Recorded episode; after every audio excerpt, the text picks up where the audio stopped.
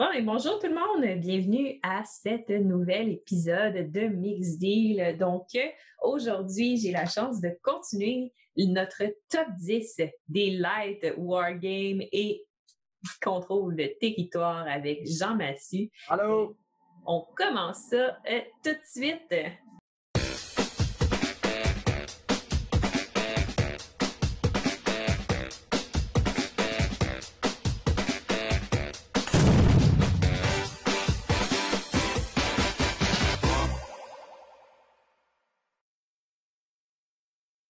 Que bonjour Jean. Salut Sophie, ça va bien? Ça va bien toi? Ça va très très bien en fait.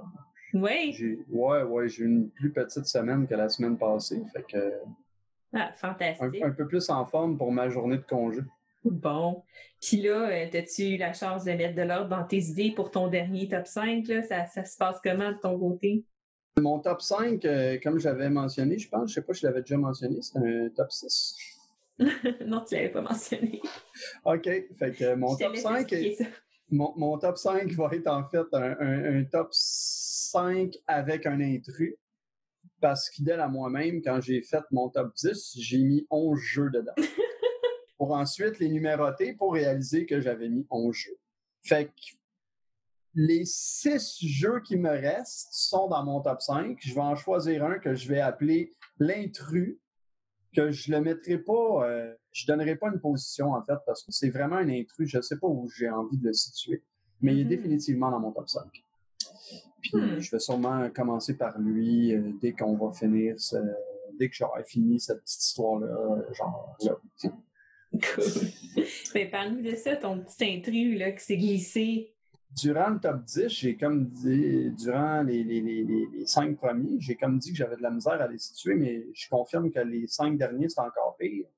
Fait que, en fait, j'ai un ordre sur mes choses, mais je les aime toutes vraiment autant.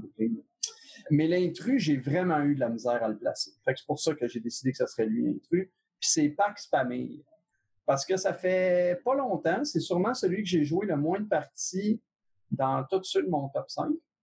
Puis mm-hmm. c'est un jeu qui prend plusieurs parties à vraiment saisir puis découvrir le jeu, mais c'est un jeu avec tellement de, tellement de complexité dans sa prise de décision. C'est un jeu cruel, c'est un jeu où tu te sens hyper restreint. on parlait, tu as nommé Game of Thrones dans ton top 10. Euh, puis Game of Thrones, c'est un jeu qui est restrictif aussi. sais, Il reflète un peu la série, les affaires. C'est c'est dur des fois sur les décisions, c'est dur de faire des choses. C'est des fois, ta, ta prise de décision est, est, rude parce que tout a de l'impact, puis tout est limité, puis tout est, tu sais, t'as pas beaucoup d'unités, t'as pas beaucoup de façons d'en gagner, t'as pas...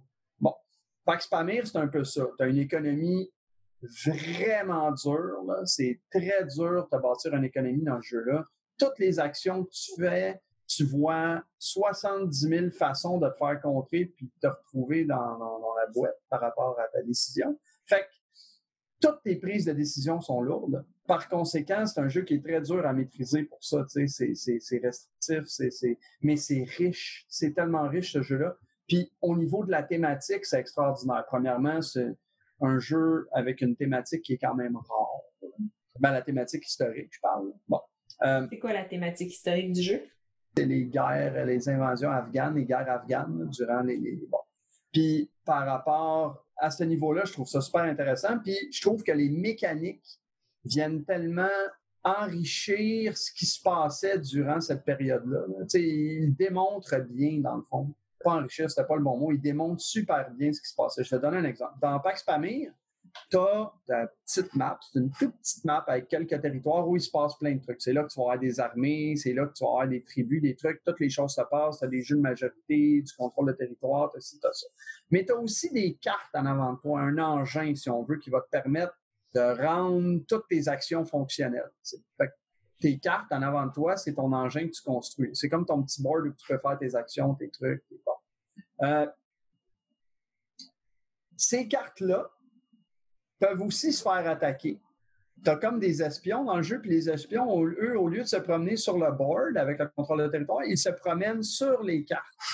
Fait que tous les joueurs ont des cartes en avant d'eux, puis ça, c'est comme une traque, comme une traque au Monopoly, ou à un jeu de même, où que les espions peuvent se promener de gauche, à gauche ou à droite, pour se promener de carte en carte, pour aller foutre la merde dans tes actions, dans tes.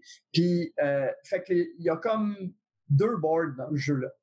Puis toutes les choses se passent sur deux plans en même temps. C'est vraiment extraordinaire. Pour ça, moi, je trouve la mécanique de ce jeu-là sensationnelle. C'est plein d'options. C'est un jeu où tu as tout le temps 3000 actions que tu peux faire, mais tu as 4000 restrictions pour tes 3000 options. C'est rough. c'est un euh, jeu d'analysis paralysis. Horrible.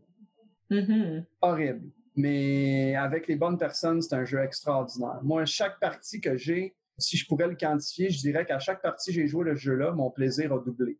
Hmm. Je pense pas que c'était à veille d'arrêter.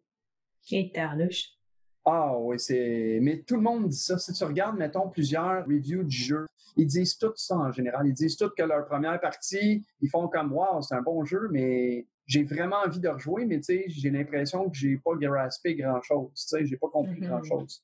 Puis la deuxième partie, tu es comme, oh, OK, ouais, c'est vraiment nice. Puis la troisième partie, tu es comme, wow! Mind blown. Fait que, ouais. Puis, fait que voilà. Fait que j'ai pas encore assez joué pour concevoir à quel point je capote sur ce jeu-là, je dirais.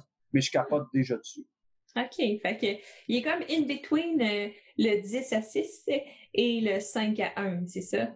non, il est carrément dans le 5 à 1 dans le 5 à 1, mais c'est ton sixième jeu. je le mets pas en 6. Je le mets en intrus. D'accord. On s'excuse. Fait que c'est l'intrus de Jean. J'ai pas d'intrus, moi, je m'excuse. C'est l'intrus du top 5. L'intrus du top 5. Il a là. Mais c'est un bon choix d'intrus. Puis tu vois, c'est encore un jeu qu'il faut que je joue. J'oublie, j'oublie qu'il existe ce jeu-là. Puis là, les gens en parlent, je suis comme, oh mon Dieu, il faut que j'y joue, tu sais.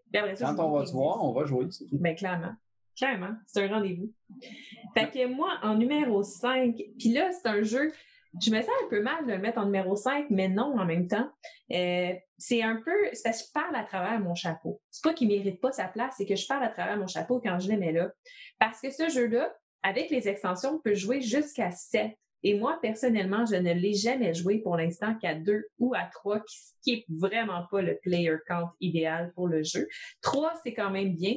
Deux, il y a vraiment des lacunes. Mais. Ah, que je sais c'est quoi. Pas sûr, tu sais c'est quoi. Ah, peut-être pas. Mais il y a une présence sur la table assez incroyable. C'est le genre de jeu que si vous sortez ça dans une convention ou dans un café ludique, tout le monde va s'arrêter pour vous demander c'est quoi ce jeu-là. Et ça, c'est majoritairement à cause du fait que les bâtiments sont tous montés en 3D, super beau. Euh, c'est coloré, c'est un gros jeu. Et le jeu s'appelle Heroes of Land, Air and Sea. Dans le fond, c'est comme si on avait essayé de faire un jeu de, de Warcraft, mais sans la licence. Ben, ça ressemblerait à ça, version jeu de société. Donc, euh, ça ressemble beaucoup justement à un MMORPG. Euh, c'est un jeu de 4X assez bien exploité. Donc, euh, explore, expand ton territoire, exploite le territoire et extermine les autres personnes. C'est exactement, exactement ça. On est là-dedans. Euh, c'est d'ailleurs les quatre conditions de pour mettre fin à la partie. C'est euh, quatre conditions selon les quatre X. Donc, euh, soit tu réussis à détruire la base de quelqu'un, soit tu réussis à explorer au complet le territoire, donc que tous les tokens d'exploration sont révélés. soit tu réussis à expandre ton territoire, donc construire des tours sur tous les continents, parce que c'est un jeu qui joue sur plusieurs continents. Soit, finalement, tu réussis à euh, là, attends, il manque explore, expand, exploit. Ah, expand, en fait, expand, c'est pour mettre tous tes guerriers sur le jeu. Fait que c'est les quatre façons que la partie prend fin. Durant la partie, tu vas récolter des points de victoire de différentes façons. Euh, tu construis des bâtiments, tu développes, euh, tu te développes en fait en, construisant des bâtiments, en recrutant des unités spéciales qui ont des pouvoirs spéciaux, tout ça. Tu te déplaces, tu, tu expandes ton territoire, tu te construis tout ça, t'explores et t'empêches les autres d'en faire autant. Parmi toutes les choses que tu peux construire, ben, tu as des bateaux, mais tu as aussi des genres de bateaux volants, si on veut. Euh, puis vous irez voir des images de ce jeu-là sur, euh, sur Internet. C'est assez grandiose. Il y a même une extension qui rajoute littéralement dans le fond, un continent dans les airs et le continent flotte littéralement au-dessus du board là, avec des petits poteaux. C'est super cute. Et il rajoute aussi un continent sous-marin. Fait que bref, le concept est vraiment fun. Ça joue bien, c'est rapide. C'est pas un jeu qui prend longtemps à jouer.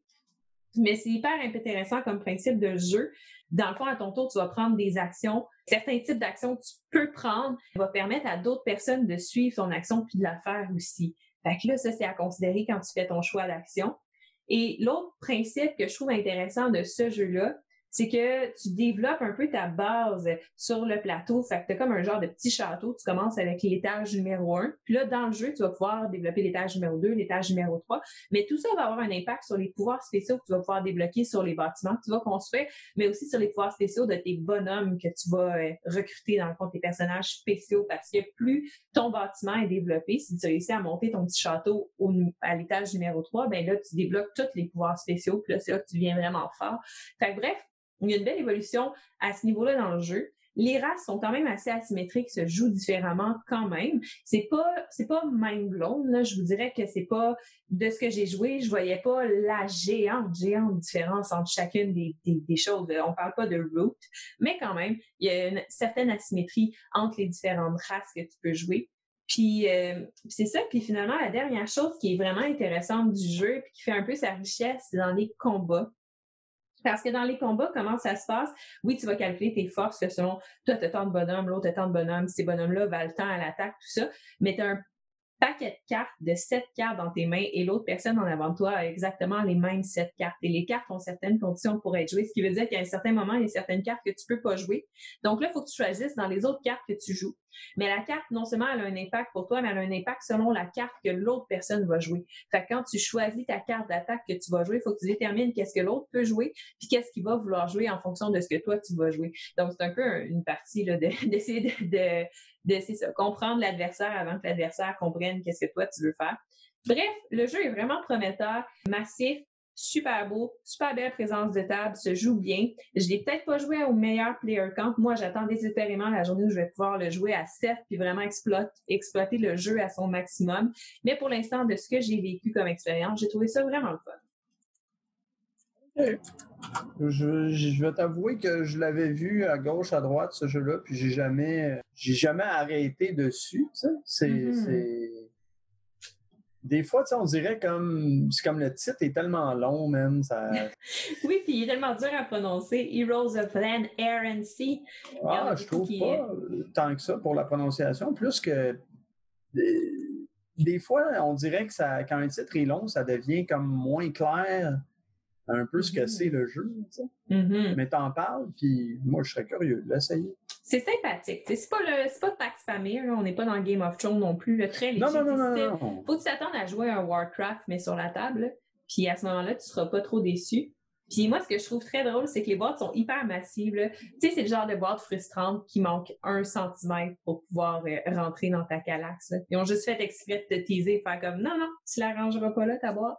Ouais, c'est ça. C'est un jeu. Euh, je regarde une image en ce moment pendant qu'on parle. C'est mm-hmm. sûr, ça a l'air de prendre de la place. C'est assez massif. Puis c'est drôle parce que la compagnie qui a créé ce jeu-là, c'est la compagnie qui crée la série là, Tiny Epic quelque chose. Là. Ils en ont fait plein de jeux comme ça, des petites boîtes de jeux avec un jeu hyper riche à l'intérieur. Ben, bref, là, ils ont fait comme c'est genre oui, la taille compte et voilà, on va faire un jeu qui est massif. Puis euh, ils ont sorti avec ça. je pense qu'ils essayaient de compenser peut-être pour quelque chose en créant cette boîte-là, mais bref. OK. Mais c'est joli, par exemple. Mm-hmm. Oui, ça a vraiment une belle présence. Tu sors ça sur la table, puis juste, juste le fait de développer en 3D comme ça euh, le jeu sur la table, euh, c'est engageant. Tu restes pris dans la partie. Pour ça, les, les miniatures sont pas exceptionnelles, mais non, non, ben, c'est ce que je ça vois. Fait la job. Là. Ouais. Mais tu as des petites affaires, tu as des ponts, des bateaux. Ah, des bateaux, c'est pas des ponts, ça a l'air des ponts, c'est des bateaux. Non, tu as des bateaux, des avions, des tours, ton château. C'est ça, ça, on dirait un jeu pour enfants. Non, c'est pas vrai, j'en fais exprès. Ça, c'est juste moi qui ai vu. Faut que, faut que tu planifies un bon deux heures de montage de jeu quand tu achètes le jeu. Oh mon Dieu. C'est de la job, mais c'est le fun. C'est distrayant à faire. Moi, oui, ça me dérange pas. Je veux dire, moi, je suis prête, là, garde, j'attends mon, euh, Petite parenthèse rapide, il fallait que je le glisse. J'attends mon BattleCon Unleashed. Oh, BattleCon yeah. Unleashed, ça vient avec une révision de toutes les autres expansions du jeu. Fait que je vais recevoir des milliers de cartes à changer dans mon jeu. Parce que moi, j'ai absolument tout ce qui existe en double de ce jeu-là. Donc, je l'ai commandé deux fois, le Unleashed. shit. Ouais, ça va me coûter à peu près euh, quelques centaines de dollars de, de sleeve. Hmm. Mais bon, c'est ça. Fait que ça me fait pas peur tant que ça du montage. Bon. Mais t'auras même pas besoin de le monter parce qu'il est déjà fait. Tu vas pouvoir Ouais, l'essayer. voilà. T'imagines? Puis toi, ton numéro 5, c'est quoi? Mon numéro 5, euh, c'est un jeu extraordinaire. Puis là, vous allez très bien comprendre à voir mon top 5 qui commence pourquoi tous mes jeux de mon top 5 pourraient très bien être dans mon top 1. mon top 5, c'est un jeu vraiment épique là, à échelle extrêmement grande. C'est un space opera avec Oh plein de races God. différentes, plein de trucs différents où chaque partie 5, Shane. est- Ouais, ben non, c'est parce qu'attends de voir le reste. OK. Euh, je te, je te l'avais dit, je pense, en dehors, euh, entre les deux, là, j'ai dit que mon top 5, il y en a plusieurs jeux que tu as jamais joué dans mon top 5. Bon. C'est vrai. Euh, Celui-là, tu as joué. Mhm. C'est Twilight Imperium. Twilight Imperium, c'est un jeu extraordinaire que j'affectionne beaucoup. J'ai joué beaucoup de parties de jeu-là malgré euh, le temps que, que ça dure parce que j'ai la chance d'être entouré de gens qui n'ont pas peur de ça. Je trouve que c'est un jeu d'une extrême grande richesse. J'ai même eu peur de le mettre un peu dans un jeu de contrôle de territoire parce que je trouve que ça touche à tellement de, facettes du jeu, ce jeu-là, que j'avais de la misère à juste le considérer comme un jeu de contrôle de territoire en soi. Ouais, mais c'est pour ça qu'on a hésitant. acheté le Light War Game. hein. Ouais. Mais puis j'avais de la misère lui aussi à le positionner parce que c'est, c'est- écoute, c'est, c'est riche ce jeu-là. Là. T'en veux une boîte avec du stock dedans, puis des trucs. Chaque race est extrêmement différente, se joue complètement différemment.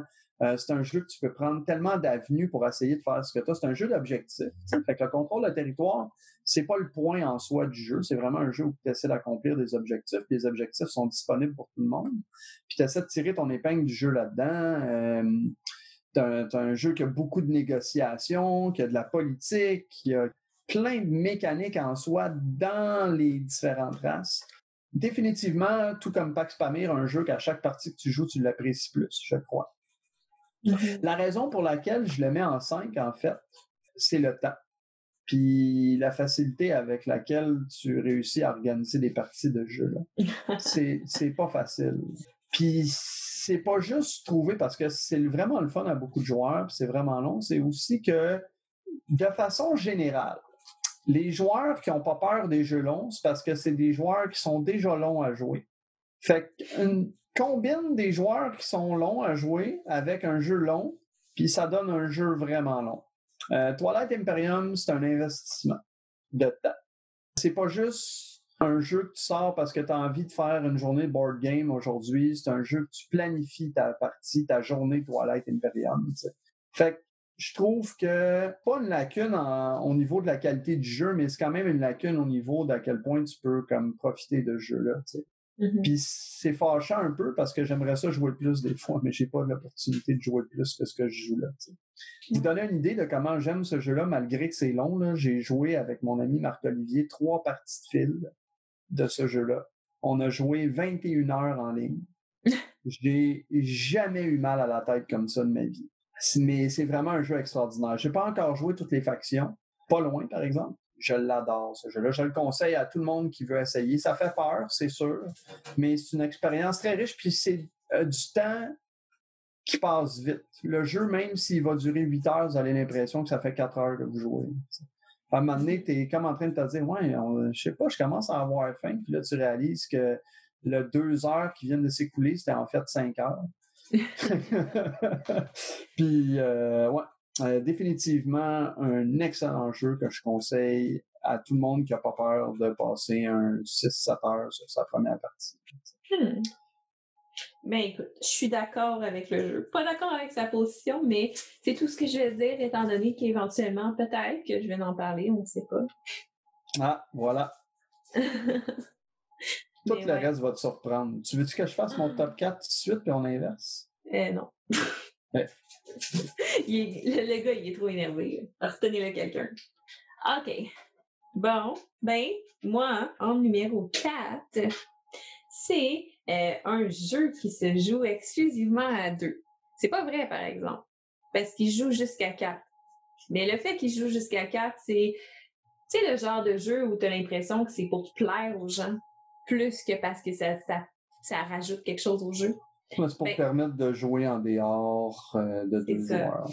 C'est ça, c'est pour donner plus de cachet au jeu, mais tu te rends compte que finalement, il joue juste à deux. Fait que là, tu te dis, pourquoi est-ce que je paierais autant d'argent? Parce que c'est un jeu qui est quand même assez dispendieux. Dispendieux, je parle d'à peu près une centaine de dollars pour le jeu. Pourquoi j'ai pensé autant d'argent pour un jeu que je peux juste jouer à deux? Alors que, tu sais, euh, il y a d'autres jeux euh, qui, coûtent moins cher, qui jouent juste à deux, ou je pourrais investir dans un jeu qui joue à plusieurs. Et ma réponse, c'est parce que le jeu, est vraiment, vraiment, vraiment bon, puis ça vaut la peine. Et c'est Star Wars Rebellion. Donc, dans Star Wars Rebellion, dans le fond, tu incarnes soit l'Empire, soit les rebelles, et le but étant, euh, pour l'Empire, de découvrir la base rebelle. Donc, au début de la partie, les rebelles, on, on découvre, en fait, on choisit une planète qui va être notre base secrète. Et là, notre but, c'est d'essayer de la protéger, d'essayer d'être subtil, puis d'essayer que l'Empire se ramasse pas dessus. Parce que sinon, on perd la partie, tu comprends? Puis pendant qu'on fait ça, nous, notre façon de gagner, c'est de réaliser des objectifs qui vont nous rapporter des points. Puis éventuellement, ben, si on ramasse assez de points, on va pouvoir mettre fin à la partie et empêcher l'Empire de gagner. Fait que tu développes ta flotte de vaisseaux spatials. Euh, ce qui est vraiment drôle, c'est que les rebelles sont vraiment hyper désavantagés face à l'Empire. C'est très, très réaliste. L'Empire, ils ont une géante flotte de vaisseaux spatials. Toi, tu arrives à en développer vraiment très, très limité. Puis là, euh, c'est ça, tu réalises des missions, là, tu te fais prendre en otage des personnages, tu essaies d'aller les sauver, ça devient épique, tu recrées des moments épiques du jeu. T'es comme, tu te souviens-tu de la partie où il s'est passé ça, là, Léa s'est fait kidnapper, là, on était la sauver, puis s'est passé telle chose. Le jeu est vraiment bien construit, c'est magique comme jeu. Puis même si t'es pas un fan de Star Wars, tu vas l'apprécier parce que moi, je suis pas, là, je veux pas me faire lancer de pierre par personne. Mais je suis pas une grande fan de Star Wars. Si je les connais, je les ai écoutés, c'est correct. Moi non plus! Mais je serais pas capable de, de dire plus que ça du film, tu comprends? Il y a Chewbacca, puis genre, il y a Luke Skywalker, là, il y a Dark Vader qui est son père, puis là, hein, là, je vous ai pété un punch, je m'excuse. Mais en tout cas, tu comprends? Fait que c'est là que je me situe dans Star Wars, mais malgré tout ça, j'ai vraiment beaucoup de plaisir à le jouer. Euh, c'est trippant. Tu restes sur le bout de ton siège jusqu'à la fin de la partie. Moi, j'ai particulièrement beaucoup de plaisir à jouer le, pas l'Empire, l'autre, les rebelles, cacher ma base, puis là, être stressé tout le long de la partie, pas me faire trouver, tu sais. Puis euh, là, tu vois les autres qui construisent des étoiles de la mort qui sont pas tuables. Et là, dans le fond, tu sais, toi, en plus, avec ta flotte de vaisseaux spatials, t'es pas très fort. Fait que, fait que c'est ça, tout ça mis ensemble, c'est un gros cocktail pour que ça se passe mal, mais finalement, tu réussis à tirer ton épingle du jeu. Ça joue bien, ça joue quand même assez rapidement, je dirais deux heures, deux heures et demie max de finir ta partie. Quand même, là, d'habitude, ça se passe bien. Euh, le jeu il est beau, il est gros, il est massif, il est bon. C'est pour ça que c'est en troisième position, en quatrième position. Et voilà. Ouais, toi aussi, tu vas trop vite, là. Je le sais, je le sais, je me laisse emporter. Mais non, c'était vraiment ma quatrième position. Ouais, c'est un jeu qui. C'est un jeu. J'ai beaucoup d'amis qui aiment ce jeu-là, en fait. Mhm. Euh, moi, je l'ai pas essayé encore. Ben voyons donc. Non, Je mais je vais l'essayer avec Eric Galland, j'y ai pas. Ben c'est sûr, c'est son jeu préféré à vie. Exactement. Mais il y en a un nouveau, là. Mais on en parlera en dehors du. OK. Il est dans mon top 5, son nouveau. Oh, hein. C'est-tu ton numéro 4? Non. Mais mon numéro 4, c'est un jeu que tu n'as pas joué. OK. C'est ça? Euh, ouais. Mon numéro 4, c'est un jeu sur le Japon. C'est un jeu d'une cruauté euh, très peu égalée dans le domaine du jeu de société. Fait que c'est un jeu que tu peux pas jouer avec tout le monde, vraiment honnêtement, je vous le dis. Quelqu'un qui prend mal une situation où il se fait ramasser va changer. Il va pas passer au travers de sa partie. Il va s'en aller en pleurant chez lui. Puis c'est Shogun. C'est un vieux jeu Ah. fait par Queen's Game. J'hésitais, comme je dis, là, tout hésité. J'ai eu un moment où je pensais le mettre sur mon top 1, ce jeu-là. Puis c'est un vieux jeu que ça fait longtemps que je joue. Puis Shogun, je trouve que c'est un jeu tellement en avance sur son époque, à l'époque où il est sorti. C'est, d'une profondeur extraordinaire, ce jeu-là. Premièrement, ça se passe très vite, là, au sens où euh, ça se passe sur deux ans, puis ça marche en saison. Puis les deux hivers, c'est du scoring. Fait que t'as six tours dans le jeu. Fait qu'un jeu de contrôle de territoire puis d'affaires en six tours, euh, c'est assez brutal. Il y a euh, la mécanique de guerre. C'est une mécanique avec une tour. Pour ceux qui connaissent moins les vieux jeux, mais qui connaissent les jeux un peu plus récents, euh, puis qui ont joué à Edge of Darkness, que je n'affectionne pas du tout. Ben, Edge of Darkness utilise cette mécanique-là, la mécanique de la tour, là, avec des cubes que tu mets dedans, puis qu'il y en a qui ressortent, puis qu'il y en a qui restent dedans. Bon, ben, ça, ça vient de Shogun. Shogun, il y a une tour pour le combat où tu mets des, cubes.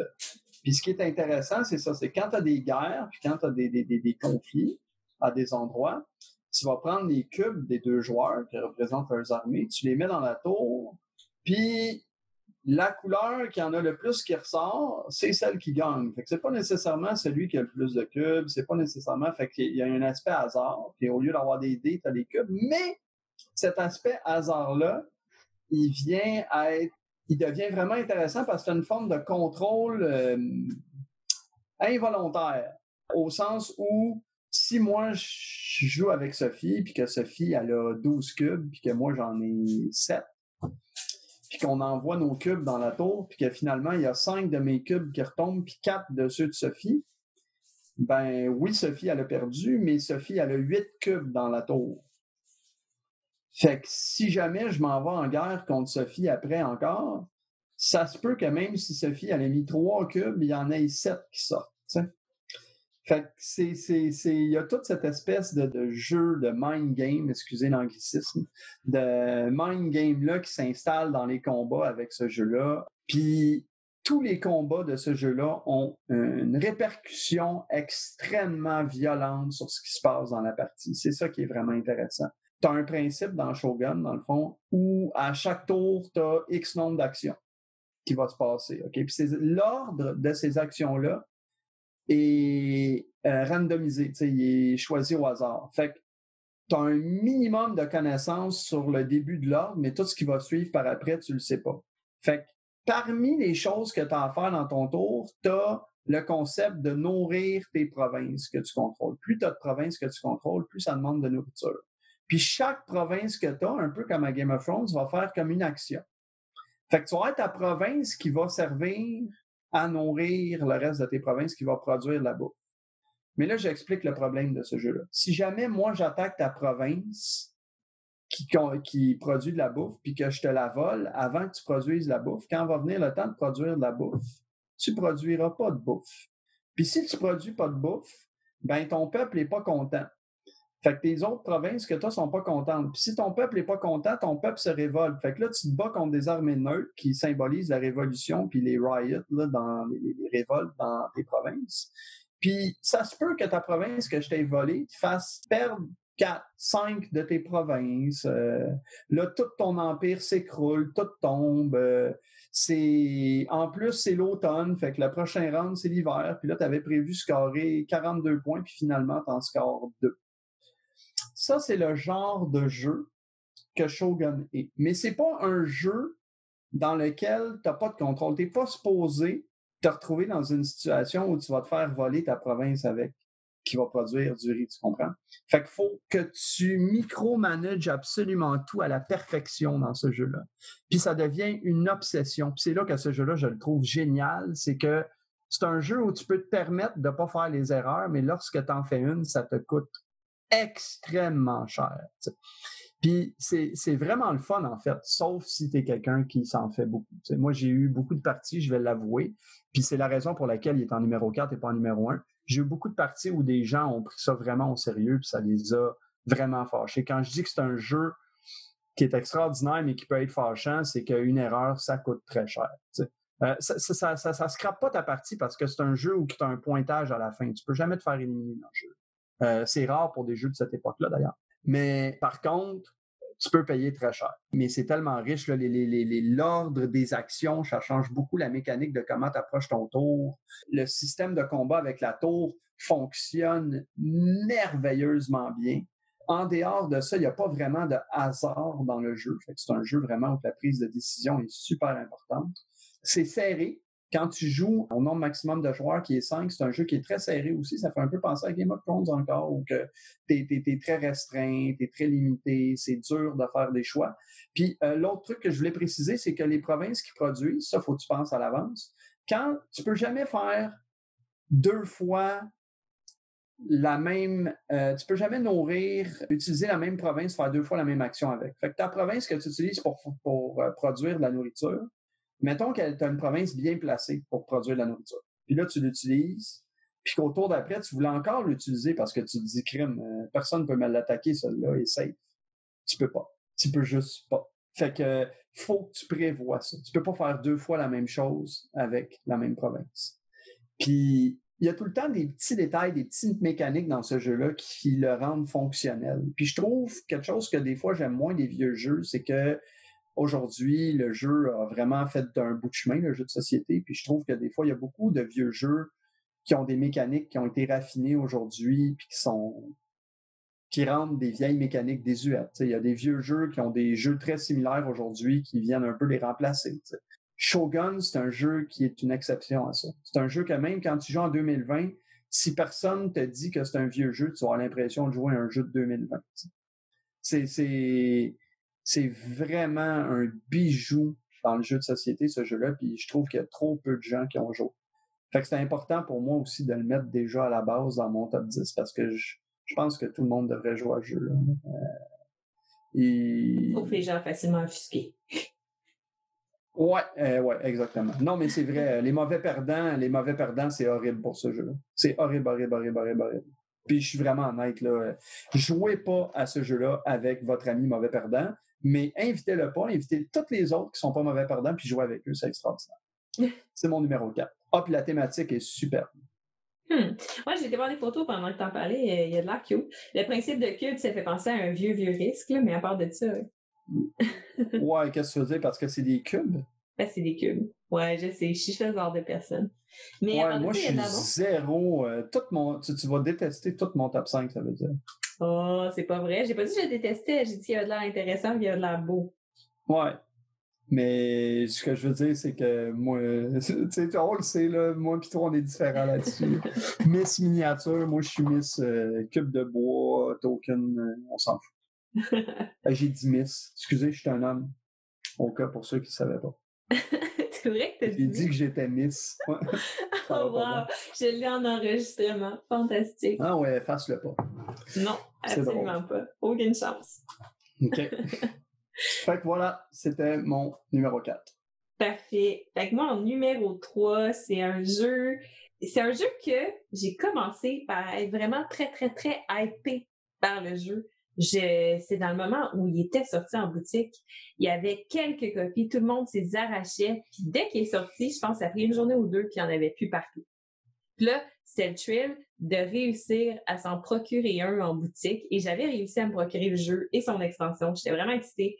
J'ai joué au jeu, puis je sais pas si c'était un mélange de trop de hype ou c'est un jeu, je pense qu'il nécessite une certaine appropriation aussi parce que parce que c'est ça, il y a beaucoup de différences dans les règles, tout ça, ça fait en sorte qu'il faut que tu le connaisses bien. Fait au début, j'ai vraiment eu un mauvais, c'est ça, un pas un mauvais feeling, mais une mauvaise première impression du jeu. J'ai comme été déçue parce que peut-être j'en attendais trop du jeu. Mais mais toujours en restant consciente que c'était probablement mon évaluation du jeu qui était pas bonne, il fallait que je le rejoue. Et je l'ai rejoué récemment. Et il était euh, dans mon top 10, je l'avais mis euh, parce que récemment, j'avais recommencé à m'intéresser au jeu, j'avais recommencé à lire dessus, tout ça. Fait que j'avais mis dans mon top 10, mais vraiment beaucoup plus bas. Et là, il s'est hissé en troisième position depuis que j'ai rejoué au jeu. Et je parle de Root. Donc, euh, Jean a dressé un super beau portrait la semaine passée dans son top 10 à 6. Fait que, c'est ça. Fait que dans le fond, vous, savez déjà un peu c'est quoi Root si vous avez regardé euh, ce que j'en disais. Je trouve ça super intéressant. C'est fou comment que euh, c'est bien porté comme jeu. C'est et, c'est époustouflant un peu comment, tu sais, il y a tellement de façons de jouer différemment, tu sais, avec la, selon la race que tu joues, tu sais, une race où tu fais de la programmation, un autre qui est complètement euro, puis que tu vas récolter des ressources, te développer, tu sais, chaque chaque faction ou race joue tellement de façons différentes. Tu on joue tout à root, mais on joue toutes pas la même partie, tu en même temps. Totalement c'est, c'est, c'est, je sais pas, il y a quelque chose de majestueux dans la façon qui est fait ce jeu-là. Puis non seulement ça, mais il est beau à part de ça, tu sais, les petits meeples d'animaux dans la forêt, c'est vraiment Ah ouais, hein? Ça, c'est... Ah, il est ah, cute! Il, est, définitivement cute! Il est cute, mais c'est tellement drôle parce que tu sais, je sais plus si c'était dans le Kickstarter de Root ou tu sais, il l'annonçait, puis là, tu avais une image d'un petit lapin, mais le petit lapin, il avait une dague dans sa main, là, fallait que tu le vois. ben, même les dessins sur les cartes, hein. Les dessins sur les cartes sont super aussi. Ouais, ouais, non, le jeu, pour vrai, Wow! Tu sais, c'est une expérience, je pense qu'il faut que tu le joues une fois dans ta vie, mais dire qu'il faut que tu joues à Root une fois dans ta vie, c'est faux. Il faut que tu joues une fois chacune des races au moins dans ta vie, je pense. Ouais, même euh, plusieurs combinaisons parce que l'interaction entre différentes races change. Mm-hmm. Tu sais, jouer une partie, euh, les, les, les, les, ratons, les oiseaux, les chats, puis jouer une partie, les ratons, l'Alliance de la forêt, les oiseaux, c'est complètement différent. Oui, mais c'est ça, c'est un jeu que j'ai tellement envie de jouer plus puis qui, qui, qui, est rendu, tellement dans une place spéciale dans ma collection, sais, je pense à Root, de façon quotidienne, aux jeux, aux stratégies, aux ouais, c'est la même chose. Même chose pour moi. Puis c'est ça, puis là, je suis triste parce que à deux, c'est un jeu qui est extrêmement mauvais. Bon, il a sorti des automas, vous allez me dire, qui fait en sorte que ça peut être plus potable de jouer à deux. Probablement, je les ai pas. Fait que là, pour l'instant, il faut que je me procure la dernière extension, puis probablement les automas. Moi, j'ai juste les deux premières extensions, euh, puis quelques petits goodies de la dernière campagne. Euh, mais c'est ça, fait qu'il va falloir que je regarde ça. Mais tu sais, c'est le genre de jeu que tu regardes puis tu as envie de jouer. Là, puis quand tu joues au jeu, tu es comme wow! sais, tout le long de la partie, parce que c'est engageant, c'est une course au point. Le but du road, c'est de gagner la partie à 30 points d'accès. Ouais, c'est une course. C'est une course. C'est juste, une course de points. C'est juste que dépendamment de la race, c'est comme je disais tantôt, tu joues pas la même game parce que toi, tes points, tu vas les faire carrément de façon différente des autres. Mais non seulement il faut que tu te concentres sur ta partie à toi, mais que tu bloques les autres pour pas que les autres en fassent. Ouais. Euh, ouais, ouais, je sais pas. Écoutez, euh, c'est vraiment un bon jeu. Pour vrai, aller voir ça. Puis, si vous voulez essayer Root, euh, puis vous n'avez pas nécessairement 4 à 6 personnes pour jouer avec vous. Mais à partir de 3, c'est correct. Mais mettons que vous n'avez pas 3, 4, 5, 6 personnes pour jouer avec vous, vous voulez jouer à Root. Il est sorti le Early Access sur Steam ce vendredi, euh, ben vendredi dernier en fait, de Root. Je l'ai joué, j'ai fait euh, fait tous les tutoriels qui sont vraiment très très bien faits. Je pense que même pour jouer au jeu de base, pour vous introduire aux races, faites les tutoriels de ça. Pour l'instant, il y a juste les quatre races du jeu de base par contre, mais c'est le jeu est super cute sur Steam, les animations sont belles. Euh, bref, allez voir ça si ça vous intéresse. Mais c'est mon numéro 3, Root. Un excellent choix. Et d'ailleurs, je vais probablement, fort probablement, après avoir fini Jazz of the Lion, euh, ma série de vidéos, probablement en faire une sur Root, où là, je veux m'intéresser aux stratégies un peu comme j'ai fait pour Terraforming Mars, mais pour chacune des races. Fait que dire c'est quoi les pièges avec chacune des races, euh, comment les jouer, c'est quoi les bonnes stratégies, tout ça. Fait que on va voir ça, mais ça va me demander beaucoup de recherche, beaucoup de de, de parties de route. C'est un sacrifice que je suis prête à faire. Bon. Donc, c'est ça? C'est ça.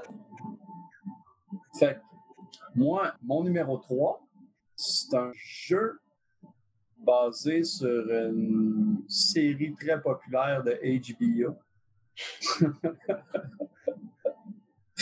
fait que ça n'a pas besoin vraiment de plus de présentation.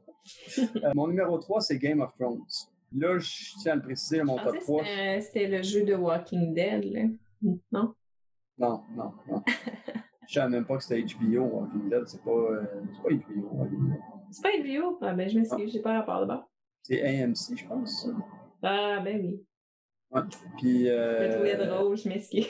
Ah, ouais, surtout euh, sachant que je jaillis les jeux de la thématique de zombies. Euh, mais, ben, jaillis, c'est pas le bon mot. Je n'aime pas. Je préfère dire je n'aime pas. Bon. Ouais, Game of Thrones. Game of Thrones parce que mon Dieu, que je trouve que ce jeu-là, c'est l'ultime jeu d'interaction entre joueurs. C'est tellement restrictif. Comme Sophie, comme moi pour vous, ça fait une super description du jeu. Elle a vraiment expliqué en gros tout comment ça fonctionnait. La seule chose que moi je voulais rajouter sur le jeu, c'est ça, c'est à quel point ce jeu-là est riche au niveau de l'interaction entre les joueurs. C'est vraiment, moi je tiens à le préciser, là, de tous les jeux dans mon top, dans mon top 10, c'est le jeu que je me suis le plus penché dessus. J'ai passé des dizaines, sinon peut-être une centaine d'heures, moi, à Game of Thrones, euh, avec le jeu ouvert, à étudier les différentes stratégies, les différentes familles. J'ai vraiment creusé ce jeu-là. Puis je l'adore. Euh, c'est un jeu où, peu importe la quantité puis la qualité de la stratégie que tu peux avoir euh, mécaniquement avec une famille, avec ça a très peu d'impact par rapport à ton approche de tes négociations avec les autres joueurs. C'est là que ce jeu-là se joue. Et plus tu joues partie de ce jeu-là, plus tu réalises à quel point c'est vraiment un jeu de politique Game of Thrones. La mécanique d'assistance dans ce jeu-là vient absolument tout changer du jeu. Dans le fond, comme Sophie elle avait dit, tu as des jetons, tu donnes des ordres à chacune de tes provinces, puis parmi les ordres que tu peux donner, tu as l'ordre support. Puis cet ordre-là fait dans le fond que tu peux tu n'es pas obligé, tu peux absolument rien faire en mettant cet ordre-là sur une province, la province ne peut rien faire. Mais s'il y a une guerre à laquelle tu es, euh, adjacent, ou un conflit auquel tu es adjacent, tu peux supporter n'importe quel des deux joueurs. Fait que là, qui tu vas supporter? Ben là, c'est à eux autres à vendre leur salade, tu comprends? Ou c'est à toi à voir qu'est-ce qui est intéressant pour toi comme situation. Tu peux aussi supporter tes troupes à toi, mais ce que je trouve qui est intéressant de cet ordre-là, c'est l'idée que tu peux supporter les autres joueurs. Bon. Cette mécanique-là, à elle seule, vient tellement embellir ce jeu-là. C'est un jeu où tu es tellement restreint puis sans outils par moment que tu te dois de faire des alliances, tu te dois de faire confiance aux autres. Puis c'est un jeu que c'est impossible de gagner si tu n'es pas celui qui trahit l'autre en même temps.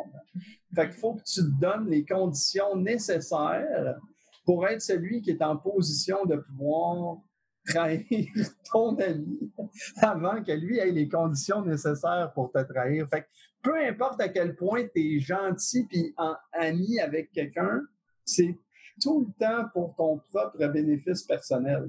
Hmm. Puis c'est un jeu qui affiche ça super bien. Il n'y a aucun autre jeu que je trouve qui une approche aussi profonde de ça que Game of Thrones. C'est un vieux jeu aussi, euh, même si c'est mm-hmm. la deuxième édition. C'est un jeu qui est long. C'est un jeu que tu peux te faire éliminer dedans. Puis il y a beaucoup de gens qui sont euh, réticents par rapport à l'élimination de joueurs. Surtout dans un jeu long. Euh, on s'entend, le Game of Thrones, c'est la partie dure 5 heures, puis que dans la première demi-heure, tu te fais éliminer. Les 4 heures et demie qui suivent peuvent être longues dépendamment. bon, moi, euh, je suis le genre de personne qui s'occupe très bien, mais il y a des gens qui ont de la misère avec ça. Écouter euh, dans le salon pendant que les autres finissent. C'est ça. Mais en même temps, en même temps, avec l'expérience que j'ai, moi, je peux vous dire qu'éliminer un joueur, c'est rarement une solution utile.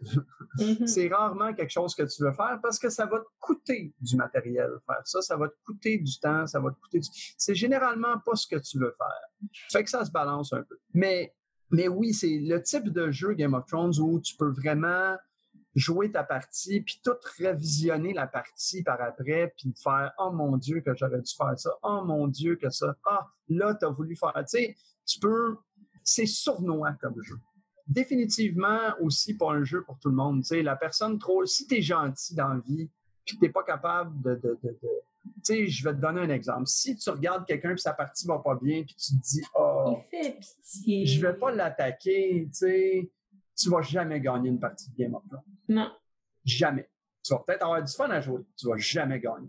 C'est vraiment un jeu où tu n'as aucune façon de gagner si tu es gentil et tu joues ton bord. Moi, j'adore ce jeu-là pour ça. Je trouve que c'est vivant autour d'une table euh, quand tu joues à Game of Thrones. Puis c'est un jeu qui s'essouffle jamais, à mon avis. Il y a trop il y a trop de possibilités. Puis la négo entre les joueurs, s'il n'y avait pas toute cette négociation-là, puis interaction-là entre les joueurs, c'est un jeu qui s'essoufflerait parce que, tu sais, un peu comme Access Analyze, les premières versions, tu dis, bon, tel move, c'est l'affaire à faire au début. Avec eux autres, tu veux faire ça, tu veux faire ça. Fait que mécaniquement, moi, j'ai tout étudié ça avec Game of Thrones. Euh, moi, j'ai des façons que si tu fais les mauvais choix avec les Lannister, je tue les Greyjoy au tour 3. Tu tu peux plus rien faire de la game. Tu n'es pas mort, mais ta, partie est finie. Euh, il y en a des trucs comme ça. Mais ça se passe jamais comme ça dans le jeu parce qu'il y a des interactions entre les joueurs. Fait que, mm-hmm.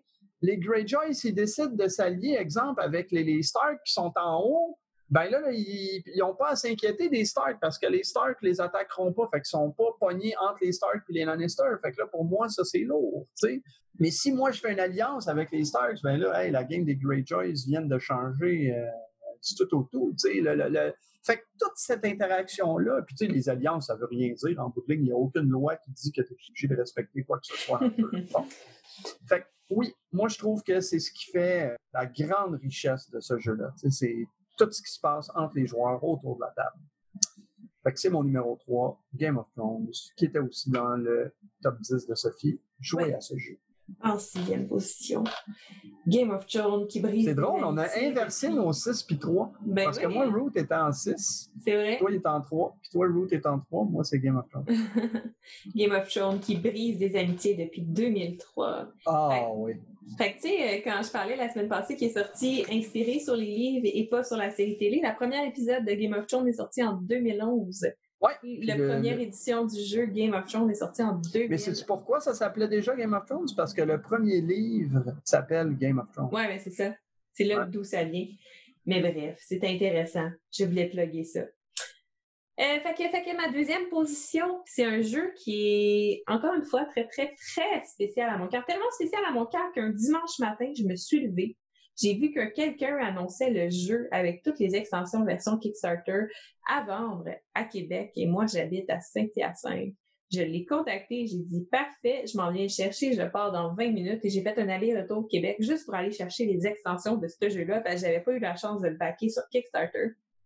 C'est un jeu tellement d'une grande richesse qui m'a encouragé, entre autres, euh, parmi d'autres titres, à backer instantanément les jeux de cette compagnie-là à chaque fois qu'ils sortent sur Kickstarter et je n'ai jamais été déçue. C'est une compagnie qui est grandissante, mais qui est encore toute jeune et qui fait des produits, ma foi, assez exceptionnels.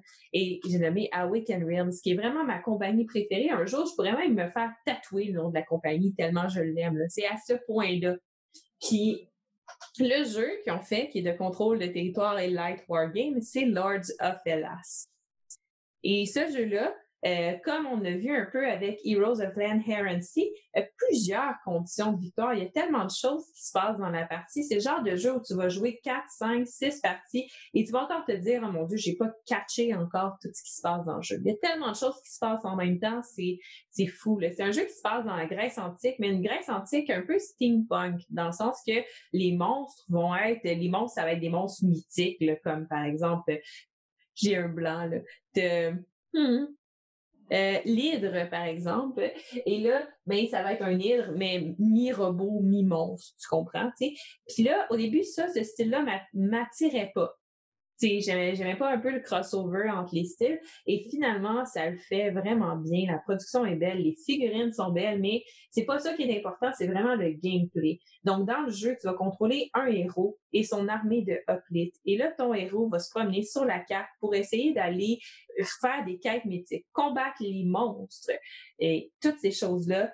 Et, ben, pendant ce temps-là, ton armée va essayer de contrôler des territoires, construire des temples pour avoir des prêtres qui vont pouvoir aller prier sur des monuments parce que dans le jeu, tu vas construire des monuments et on fait des géantes figurines divisables, je pense, en quatre sections. Et là, au fur et à mesure de la partie, on va upgrader ces figurines-là, puis les construire. Puis là, plus on les construit, plus ils deviennent forts, plus tu envoies des prêtres prier là-bas pour avoir des pouvoirs de plus en plus forts dans la partie. Ben, bref, le jeu est vraiment intéressant. Les conditions de victoire, les choses que tu peux faire dans la partie, il n'y a pas de chance non plus parce que les combats se font avec des cartes combats. Il n'y a pas de lancement de dés à part pour faire euh, agir les monstres pendant le jeu. Fait que peu de place à la chance. Tout est vraiment dans ce qui se passe. Mais comme tu as plusieurs façons de gagner, entre autres contrôler pendant un nombre X de tours un monument qui est complété. Mais là, tout le monde va essayer au moment où le monument est complété, puis tu contrôles le territoire, on s'entend que tout le monde va être concentré à essayer de t'empêcher de réaliser cet objectif-là. Tu peux aussi contrôler un nombre X de territoires avec des temps pour remporter la partie ou contrôler, les territoires sont divisés en couleurs, en sections dans le fond, donc contrôler un nombre X de territoires pour pouvoir gagner la partie ou tuer trois monstres mythiques. Fait bref, tu as vraiment beaucoup de façons de remporter la victoire.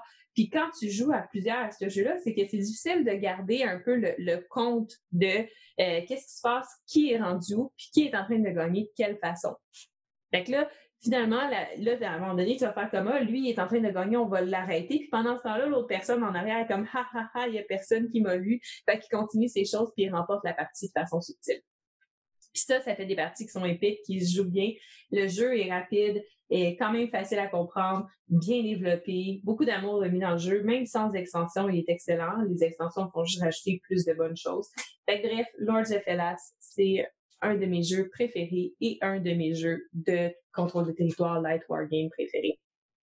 Ouais, je, me doutais qu'il était soit numéro 2, numéro 1. Ouais. Awaken Mills score toujours très haut dans ma liste. Mais ça ressemble beaucoup à Inish hein, en passant. Je t'avais parlé mm -hmm. dans mon top 10. Euh, mm-hmm. c'est plusieurs conditions. Euh, c'est très similaire. C'est juste qu'Inish, tu déclares quand tu es sur le bord de gagner, puis là, tu as comme une, espèce de guerre, comme j'avais expliqué, où que là, tu essaies de te battre pour avoir des conditions de victoire. Puis si tout le monde en a, tu as une égalité, faut que en ait deux. Les, les, deux, ça ressemble. Je trouve qu'il y avait quand même beaucoup de similitudes quand j'avais essayé Lord of Alice. Mm-hmm. Mais c'est vraiment D'après moi, tu vas aimer Inish.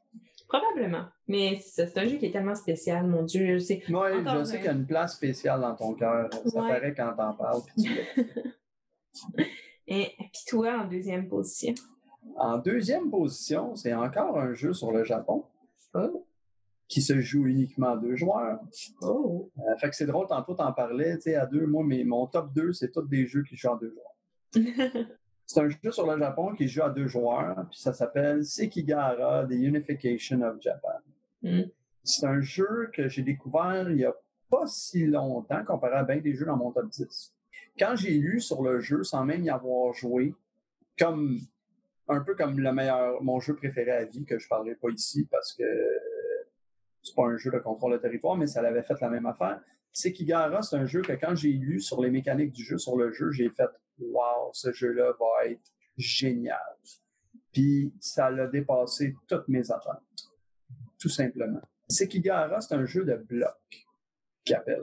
Fait que c'est un jeu, c'est un wargame ou qui simule la bataille de Sekigahara, en fait.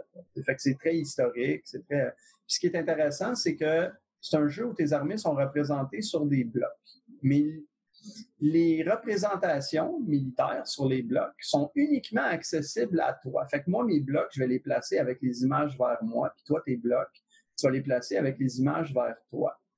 Fait que la seule info que tu as sur ton adversaire, c'est le nombre de blocs qui se déplacent. Mais tu sais pas ce qu'il y a sur les blocs. Il y a peut-être tu as des symboles, en fait, sur ces blocs-là. Puis, dépendamment du nombre de symboles, ça symbolise un peu les, les forces d'armée. Puis, tu as différents types de symboles aussi. Fait que là, tu comprends à peu près la grosseur de l'armée, en gros, tu sais pas c'est quoi la qualité, puis vraiment, tu sais, comme tout ce que c'est. Fait qu'il y a cette espèce, ça représente un peu le, fog of war qu'ils appellent en anglais. Là, fait que, mm-hmm. euh, ceux qui jouent à des RTS et jeux vidéo, ils vont comprendre ce que je veux dire. Fait que ça te garde dans l'obscurité, si on veut. Fait que c'est un jeu où la reconnaissance va être super important parce que des fois, tu vas faire une petite guerre en quelque part juste pour voir c'est quoi le type de bloc qu'il y a qui va activer. Parce que tu essaies d'avoir de l'information. Puis là, si tes blocs se croisent, ben là, tu peux, tu peux switcher tes blocs, tu comprends? Fait que là, tu peux switcher tes affaires. Fait qu'il y a toute une espèce de mécanique tactique au niveau de la reconnaissance puis de la prise de décision par rapport à comment tu positionnes tes armées, le nombre de blocs que tu as, le nombre de... C'est un jeu qui est d'une richesse tactique. Puis là, je tiens à préciser, moi, je suis un gars qui tripe sur les échecs. J'ai enseigné les échecs dans différentes écoles, s'il y a quelque chose qui m'allume dans les jeux de société, c'est la tactique puis la stratégie. Là, on a fait euh, des jeux quand même assez light qui sont abordables, mais je joue à des jeux très, très lourds et complexes dans ma vie parce que j'adore ça. Bon. Euh, Sekigahara, c'est un jeu simple qui s'apprend très facilement, mais que si tu décides d'approfondir ce jeu-là, c'est absolument ridicule le niveau de profondeur de jeu-là. C'est comme les échecs, super simple, ça s'explique en cinq minutes les échecs. Mais être bon aux échecs puis jouer aux échecs, c'est deux choses complètement différentes. Être bon à Sekigahara puis jouer à Sekigahara, c'est deux choses complètement différentes. C'est un jeu qui démontre hyper bien que gagner une bataille, ça ne veut pas dire gagner la guerre. Puis perdre une bataille, des fois, c'est ce qui est nécessaire pour gagner la guerre. C'est vraiment un jeu comme ça. C'est un jeu qui a plein de mini-conflits, mais qu'en bout de ligne, tous ces mini-conflits-là symbolisent une énorme guerre qui se passe. Puis c'est ça, ça rend hyper bien l'aspect historique de cette guerre-là quand tu joues, euh, pour ceux qui le connaissent, dans le fond c'est un jeu, les blocs, dans le fond, que tu as, en plus d'avoir, de ne pas savoir ce qu'il y a sur les blocs, fait que le nombre de blocs, c'est pas nécessairement totalement euh, représentatif de l'armée. Les blocs ont différents symboles, puis ces symboles-là s'activent avec des cartes que tu as dans tes mains. Fait que ça se peut que tu aies une armée de huit blocs, puis que dans cette armée de huit blocs-là, tu peux juste en activité un même voire zéro. Mais ton adversaire va être terrorisé par ton armée de huit blocs, tu comprends? Fait je trouve ça vraiment intéressant à ce niveau-là, euh, c'est Kigara pour ça. C'est un jeu qui force la lecture de ton adversaire beaucoup, qui te force à prendre des décisions que tu n'as pas envie de prendre. Fait que, j'aime pas tant cette expression-là, mais j'en trouve pas d'autres présentement, fait que je vais l'utiliser. C'est un jeu qui te demande d'avoir une paire de couilles. Euh... oh. j'aime pas ça parce que je trouve que c'est c'est comme d'associer le courage à la masculinité. Mais bon, en tout cas, c'était pour. Euh... Attends, je vais le dire quand même. C'est un jeu qui demande d'avoir du courage par moment. Voilà. Ouais, Sekigahara, euh, un jeu Le meilleur jeu de guerre là, que j'ai joué, moi, d'armée, là, où tu te confrontes 1v1 que j'ai connu dans le style abordable pour à peu près tout le monde. Ça s'explique bien. Le livret d'instruction en passant, là, c'est GMT. GMT, ils font des livrets d'instruction extraordinaires avec des références. Tout est codé en chapitre 1.1.12, 1. Fait que là, tu as quelque chose, puis il dit réfère-toi à telle autre place. C'est génial, les règles de ces jeux-là. Sekigahara, euh, pour ça, il est génial. C'est vraiment un excellent jeu d'introduction au wargaming. Puis en même temps, c'est un jeu d'une profondeur extraordinaire. Le seul reproche que tu peux y faire, c'est Hey, ça joue à deux joueurs. Fait que si t'es trois, tu peux pas. c'est des blocs. C'est pas des cubes. Ah. Oui, non, c'est vrai, j'ai été voir des images. Il y a de l'âge joli pour vrai, encore une fois. C'est extraordinaire, ce jeu. Je mm. l'adore. Puis j'ai vu qu'il y avait un Watch It Play aussi de Rodney Smith. Ouais, tu iras le voir, tu vois. C'est mm-hmm. génial. Puis chaque partie est vraiment différente. Mm-hmm. À part le setup, c'est un jeu avec un setup de départ. C'est ça qui est intéressant. C'est un setup de départ à deux joueurs qui est tout le temps le même, mais c'est tellement différent les parties.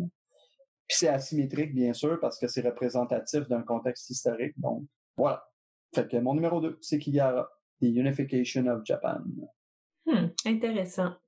Fait que ton numéro un, Sophie. Mon numéro un. oh, mon Dieu, c'est tellement un jeu spécial. Euh, je comprends même pas pourquoi. Ah non, non, c'est pas vrai. je comprends même pas pourquoi il s'est pas ramassé dans mon top 9 euh, des jeux of all time parce que, tu sais, il pourrait, il pourrait quasiment être mon numéro un. Attends, attends. Ton numéro un de mm-hmm. contrôle de territoire n'est même pas dans ton top 10 de jeux of all time. Ouais, mais, mais je pense qu'il l'est pas juste par, pour l'accessibilité, le fait que c'est difficile à, sortir comme Ah, OK. je pense que c'est pour ça qu'il n'est pas là. Mais pour, sinon, il serait le premier, tu comprends? C'est vraiment un jeu, c'est un jeu qui est grandiose. C'est un jeu qui a sauvé la compagnie de Fantasy Flight Games. C'est le jeu qui l'a fondé, en fait. Sans ce jeu-là, la compagnie n'existerait pas aujourd'hui. Tu sais, c'est tellement, c'est tellement, ah, comment je dirais ça? c'est de la haute voltige d'essayer de créer un jeu aussi massif. c'est pas c'est pas se prendre pour de la merde, c'est dire OK, moi je vais créer ce jeu-là, ha ha ha, assis-toi 12 heures avec tes amis puis joue-y, De faire ça, c'est c'est ça, tu te prends pas pour de la merde, tu, tu dis moi mon jeu, euh, c'est ça, euh, les gens ils vont y jouer, ça prend 12 heures à jouer puis les gens vont aimer ça. C'est un, un bon défi que tu te lances, c'est un bon pari. Puis euh, cette personne-là qui l'a créé l'a vraiment réalisé. Puis c'est ça, ben, je pense que tout le monde le sait, je parle de Toilette Imperium. Fait qu'au début, moi, Toilette Imperium, euh, quand la première fois que je l'ai vu, c'est quand j'étais au Randolph. Je commençais dans les jeux, j'en avais pas à la maison. Puis j'ai été essayer des jeux au Randolph. Fait que cette journée-là, j'ai joué à The Island, Dominion, euh, Dice Forge. Fait que tu sais, on s'entend que, tu c'est ça, hein, mon niveau était peut-être pas rendu justement à des jeux comme Toilette Imperium. Puis je voyais des gens jouer à la troisième édition sur une table de billard, ils ont resté là toute la journée, puis ils étaient hyper investis dans la partie. Puis je les regardais, j'étais comme, mais gang de nerds, c'est quoi ce jeu-là, puis, puis quand j'ai commencé à découvrir les jeux de société, après ça, jouer à Toilette Imperium, c'était rendu pour moi un peu une question, tu sais, de, de, je sais pas, d'ego. C'était comme, il faut que je joue à cette expérience de jeu-là une fois dans ma vie pour dire, tu sais, coché, c'est fait. Je l'ai fait. Ouais, puis tu as joué ta première partie avec moi, je pense. J'ai joué à ma première partie avec toi. Mais tu sais, c'était de la curiosité pour le jeu, mais je pense que c'était vraiment plus pour pouvoir me dire ha ha ha, tu sais, j'ai vaincu la bête, j'ai joué à Toilette Imperium, mais le problème, c'est que le jeu, il est tellement bon. Seigneur qui est bon, ce jeu-là. Il n'y a pas de jeu, il n'y a aucun jeu qui l'accote niveau niveau wargame, niveau, selon moi, contrôle de territoire, niveau, ce que tu veux, c'est plus un wargame qu'un contrôle de territoire, mais c'est tellement bon, là, ça, ça dure, ça peut durer 12 heures une partie, mais c'est pas vrai, tu sais. Fait qu'il faut, faut déjà que tu le saches, là, que, que Twilight Imperium, à quatre joueurs, peut jouer facilement en 4 heures. 4-5 heures, là, c'est très Ben, pas facilement. Ça, je suis pas d'accord. Ça dépend des joueurs. Je m'excuse, ça, je, je, veux. facilement, non. Il peut se jouer en 4 heures, pas facilement en 4 heures. Ouais. Ouais. Mais il joue, il joue bien quand même. ah, définitivement. 12 heures, 12 heures, c'est parce que tu joues avec un groupe de nouveaux joueurs. Il y a un peu d'analysis, paralysis et il y a beaucoup de qui je fais. Mais c'est parce que c'est ça l'affaire avec toi, la Imperium. Tu n'as pas besoin de te battre, là. Tu crées une flotte de vaisseaux spatials, tu développes des technologies, ah, tu, peux juste deviens fort. Puis le but, c'est juste de faire peur. C'est une guerre froide, là.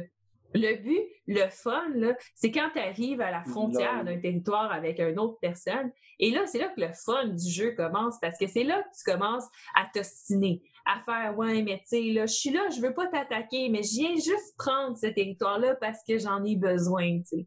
Mais puis là, ça devient des grosses négociations. Je te leur donne au tour d'après. Oui, je te leur donne au tour d'après. Des grosses négociations, des gros. Tu sais, il y a tellement beaucoup de parties du jeu qui est passé à faire, mais qu'est-ce qu'il veut faire? Il veut-tu vraiment faire ça ou il veut pas vraiment faire ça? Tu n'as pas d'amis dans ce jeu-là. Tu n'as pas, pas d'alliance, tu sais. Mais ce qui est le fun, c'est que tu peux briber les gens quand même. Tu as des cartes tu vas leur donner des pouvoirs spéciaux en faisant, si tu m'attaques pas ce tour-ci, moi, je te donne cette carte-là. Tu acceptes la carte, tu n'es absolument pas obligé, genre, de, de, de, faire ce qui a été demandé. C'est sûr que, tu sais, techniquement, tu vas sûrement le faire, mais ça se peut que ça soit avantageux pour toi de ne pas le faire. Mais tu sais, il y, a des cas, puis des fois, c'est des choses niaiseuses qui vont te désavantager vis-à-vis de l'autre joueur en lui donnant cette carte-là. Mais il y a une carte que tu peux donner qui donne un point de victoire. Ce qui n'est pas rien, c'est beaucoup un point de victoire. parce que le but de la partie, c'est de ramasser un nombre X de points de victoire. Si je ne me trompe pas, c'est comme 8, quelque chose comme ça? Non, ça dépend. Oui, ça dépend de la partie. courte, moyenne, longue. Ouais. Mais c'est ça, tu veux ramasser un nombre X de points de victoire. C'est pour ça que vous, que, que vous jouez à ce jeu-là. Fait toi, tu arrives puis tu dis Je veux tellement pas que tu fasses ça. Puis pour n'importe quoi dans la partie, là, à n'importe quel moment, je veux tellement pas que tu fasses ça. Tiens, si tu le fais pas, je te donne un point de victoire. Ah, ben, en fait, il y a des conditions. C'est la carte, mm donne puis si la personne t'attaque ou fait quoi que ce soit, euh, tu sais. Oui, mais il faut que ça soit dans, l'avenir proche. Si, si, si, dans le fond, la promesse que tu fais à l'autre personne, c'est quelque chose qui te lie directement, qu'à ton tour à toi, il faut que tu fasses quelque chose, tu es obligé de le faire. Par contre, si c'est quelque chose qui te lie, genre, à long terme, à ce moment-là, c'est à ton choix. Tu le fais ou tu le fais pas. Mais, c'est ça. Tout ça, le fait que les objectifs pour faire des points de victoire, c'est pas nécessairement d'anéantir les gens. Ça peut être de contrôler tel type de planète, de faire tel move à telle partie de ton tour, des choses comme ça. C'est variable. Tu en as des, secrets qui sont à toi, tu en as des, publics que tu peux réaliser aussi. Puis au fur et à mesure de la partie, il y en a qui vont valoir plus de points. Au début, ils valent un point, après ça, ils valent deux points.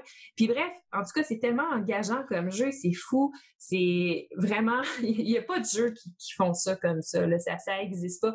Non seulement tu as les cartes, mais tu peux échanger aussi. Euh, je me souviens plus c'est quoi le mot, là, mais c'est une sorte de monnaie que quand toi, tu l'as, pour toi, elle vaut absolument rien. Fait que ta récolte, mais elle vaut rien.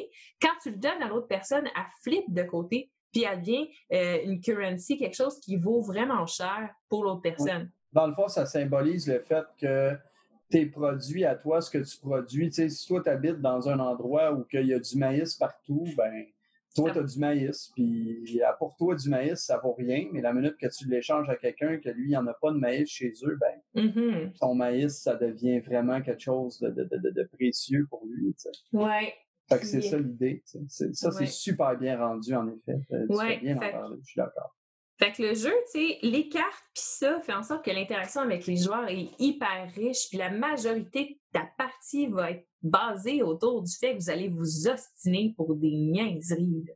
Ben, mais pas des niaiseries, tu sais, qui sont niaiseuses, là, mais des choses qui, au moment où, ça arrive, c'est vraiment, vraiment important, puis ça fait des négociations assez, assez intenses. Puis finalement, c'est une guerre froide où tu fais juste faire de la politique avec les autres personnes. Puis si, tu sais, puis c'est correct comme ça. Puis le moment où là, il y a quelqu'un qui va décider de faire un combat, peu importe qui s'engage, toute la table va être tournée vers ce combat-là. -là, tu pas moyen d'être dans l'une, gosser sur ton téléphone. Tout le monde va vouloir le voir. Et c'est le fun comment que Twilight Imperium, c'est un jeu qui est tellement riche, tellement complet, tellement, tellement bien fait. Là, c'est harmonieux, c'est un masterpiece, c'est une œuvre d'art, ce jeu-là. Puis le combat, c'est ridiculement niaiseux comme combat. Tu roules des dés, puis that's it. Là.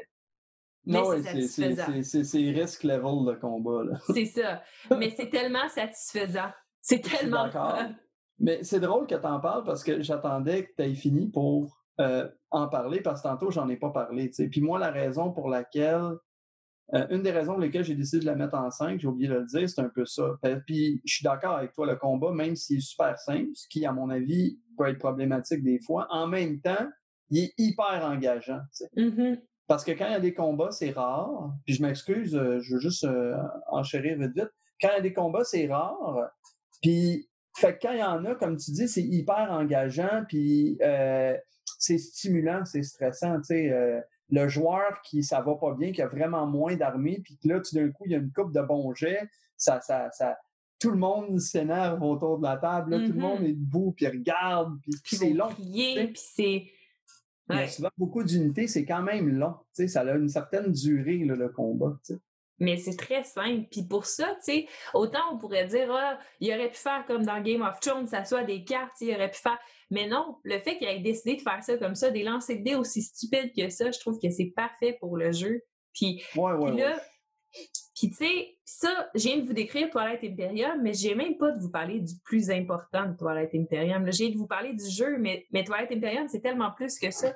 Parce que non seulement ça, mais dans le jeu, tu vas récolter de l'influence. Puis là, ton influence peut servir à plein de choses dans le jeu. Mais arrive un moment où tout le monde a joué leur tour et là, on passe à la phase de politique. Et le paquet de cartes politiques est super épais. Puis là, tu vas piger des cartes politiques, il va falloir voter pour, je pense, en pige deux ou trois. Et là, on euh. présente la première politique.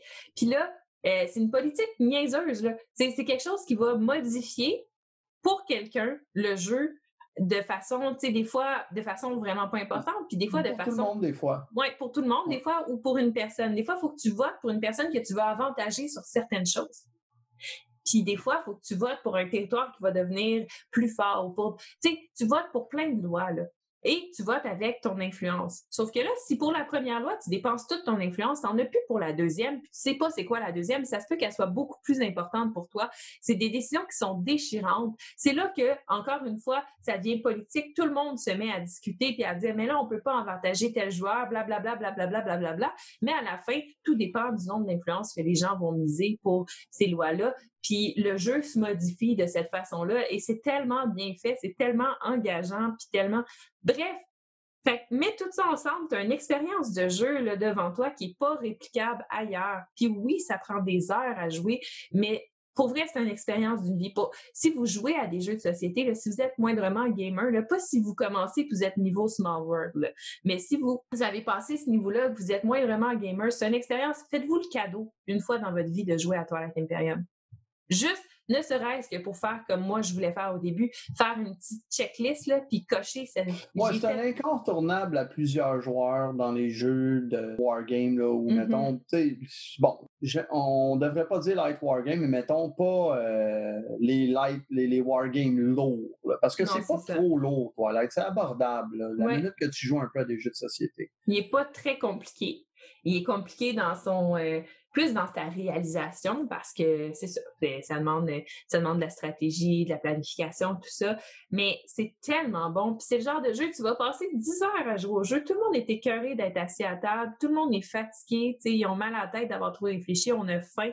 Puis pourtant, tu finis la partie puis tu vas passer une, deux, trois, quatre heures à parler de tout ce qui s'est passé dans la partie. Ah qu'est-ce qui s'est passé, pourquoi tu as fait ça, qu'est-ce qui est arrivé à ce moment-là? Oh non, mais là, toi, tu as fait ça, ça a gâché mon plan parce que moi, j'avais planifié de faire ça. Fait que là, j'étais vraiment mêlée, puis je savais pas quoi faire. Puis là, finalement, j'ai fait telle affaire. C'est juste ça. Tu en parles avec passion, puis on dirait que tu veux pas que la partie se finisse quand elle se finit. Puis tu vas t'en souvenir des années après. Tu vas te souvenir exactement de ce qui a fait en sorte que cette partie-là, tu l'as pas gagnée. Ce qui a fait en sorte que l'autre personne l'a gagné. Les moments épiques de la partie. C'est un jeu, c'est un jeu épique. Mais à un moment donné, je parlais de ça avec Elsa, là, ce qui fait qu'un jeu est épique. Twilight Imperium, c'est un jeu épique. Ah, définitivement. C'est l'échelle de Twilight Imperium, c'est absolument ridicule. Ouais. C'est épique. Fait que gâtez-vous, jouez à ça au moins une fois dans votre vie, ça vaut la peine. Moi, pour vrai, là, avoir le temps dans vie, là, je ferais une ligue Twilight Imperium, puis je jouerais à toutes les fins de semaine ou deux fins de semaine. Ouais, c'est ça. Moi, j'ai joué une quinzaine de parties de la quatrième édition. Ça donne une idée. Mm-hmm. Mais on va rejouer ensemble, ça, c'est sûr. Ben oui, c'est ça, c'est obligé. Là. Moi, je me suis procuré la quatrième édition. c'est le genre de jeu là, qui est assez cher, puis je vous dis, si vous le sortez une fois par année, c'est worth it. Ouais. Pour sur votre question, c'est worth it. Je, suis entièrement d'accord. Mm-hmm. Ça vaut pleinement le prix qu'il coûte. Ouais, ouais. Ok, c'est ça, c'est ce que j'avais à dire, je pense, pour Toilette Imperium. Ben, euh, je pense que tu t'es dit. mais je l'avoue, je l'ai précisé. Tu as, eu une réaction quand j'ai dit qu'il était en numéro 5, mais fallait que je fasse des choix. Puis mon Toilette Imperium, ça peut être mon numéro 1 aussi. J'ai la même opinion que Sophie du jeu. Je tiens à le dire. C'est un jeu extraordinaire, Toilette Seigneur, oui. Vraiment. C'est le genre de jeu que tu le regardes. Là. Dans, il, est dans ma bibliothèque, là, puis ma bibliothèque est dans ma cuisine, fait que je mange puis je regarde mes, mes jeux, c'est divertissant. Tu fais juste regarder la boîte, là, puis genre, tu te remémores tes parties, tu as le goût de jouer. Puis il y a une affaire, je rajouterais, que j'ai pas parlé pendant tout, puis t'as pas parlé. Puis l'autre affaire qui est intéressante, Toilette Imperium aussi, c'est qu'avec toutes les races, les affaires de fonctionnement, c'est un jeu qui a tout un lore. Tu mm-hmm. peux lire sur l'univers de Twilight Imperium. Ils ont fait d'autres jeux Fantasy Flight dans cet univers-là. C'est vraiment un univers avec un, lore, avec une histoire, avec une. Fait que c'est riche à tous les niveaux, Twilight Imperium. Mm-hmm. Euh, en tant que création, là, en tant que produit créé, c'est un des plus beaux produits de jeux de société que j'ai vu dans toute ma vie. C'est un des produits, je pense, qui a le plus d'amour oui, définitivement. Puis ça paraît. Oui, puis ça paraît dans le jeu. Puis pour vrai, faites-vous une fleur, là. Si, si ce qu'on vous a dit là en ce moment vous a fait peut-être là, pencher pour essayer le, le jeu ou quoi que ce soit, allez sur YouTube, tapez Shut Up and Sit Down et allez ah, voir Space Lion Documentary. Ils ont fait un documentaire sur la création de la quatrième édition de Twilight Imperium et sur tout ce qui s'est passé de la première à la quatrième. C'est magnifique. C'est magnifique. Et là, tu vois l'ampleur de ce projet-là, l'ampleur de ce jeu-là, l'amour qui a été mis dedans, puis à quel point c'est grandiose comme projet. Ouais. Puis moi, j'ai trouvé ça drôle que tu fasses des références à la guerre froide du début jusqu'à la fin dans Toilette Imperium. Parce que mon numéro un, c'est un jeu sur la guerre froide. ah oui? ah oui. Puis le premier mot, c'est Twilight aussi. oh! fait que mon numéro un, moi, c'est Twilight Struggle. J'avais tellement envie de le dire avant toi. Ouais, je pense que les gens qui, qui, me connaissent très bien dans le jeu de société savent à quel point j'adore ce jeu-là. Moi, quand j'ai commencé à m'intéresser à Twilight Struggle, c'était plus vraiment trouvable nulle part. Je le trouvais pas nulle part. J'avais pas les mêmes références pour le trouver non plus pour connaître le jeu de société. Puis je m'intéressais déjà à ce jeu-là. Il était tout le temps numéro un sur Board Game Geek à l'époque. Puis je me demandais, je lisais sur le jeu, les gens ils font des tournois de ça, ils creusent des stratégies à côté. Moi, ça, ça venait me chercher. le, le, le, board me rendait curieux. Tu sais, c'est c'est, c'est, pas un board avec des territoires comme tu es habitué de voir où tu as l'impression de mettre des cubes dessus. Non, il y a comme des. des, des, on dirait que tu as des petites banderoles des affaires, justement, c'est la guerre froide, c'est très politique, c'est très négo, c'est très. Puis c'est, à mon avis, le jeu qui rend le mieux sa thématique que j'ai joué dans ma vie. Quand tu joues à Twilight Struggle, tu participe activement à la guerre froide. C'est ça que tu fais. C'est un jeu avec des mécaniques euh, qui sont plus uniques, mais qui ont été uniques vraiment longtemps. Il y a quelques jeux plus light que Twilight Struggle qui ont, qui ont, qui ont sorti par après. Mais Twilight Struggle, c'est un jeu où tu vas jouer, ben, dans le fond, tu as un point zéro pour le score, premièrement. Tu as un point zéro pour le score, puis chaque chaque côté, les Russes ou les, les, les, les Alliés, les Américains, chaque côté va euh, faire des points. Fait que si, euh, mettons, les Russes ont trois points de plus que, les Alliés, ben, ils sont à trois du côté russe. Mais si les Alliés font cinq points, ça va tomber à deux du côté allié. Puis dès que quelqu'un dépasse un nombre X, ben là, il va gagner. Ou, euh, puis là, il y a certaines façons de faire perdre le jeu aussi, mais généralement, avec les points, c'est comme ça que ça fonctionne. Puis le jeu fonctionne en jouant des cartes. C'est très simple, ce jeu-là. C'est un jeu d'influence où tu essaies de contrôler différents pays, différentes affaires, puis d'avoir de l'influence partout. C'est un jeu contrôle de territoire, puis tout ça avec.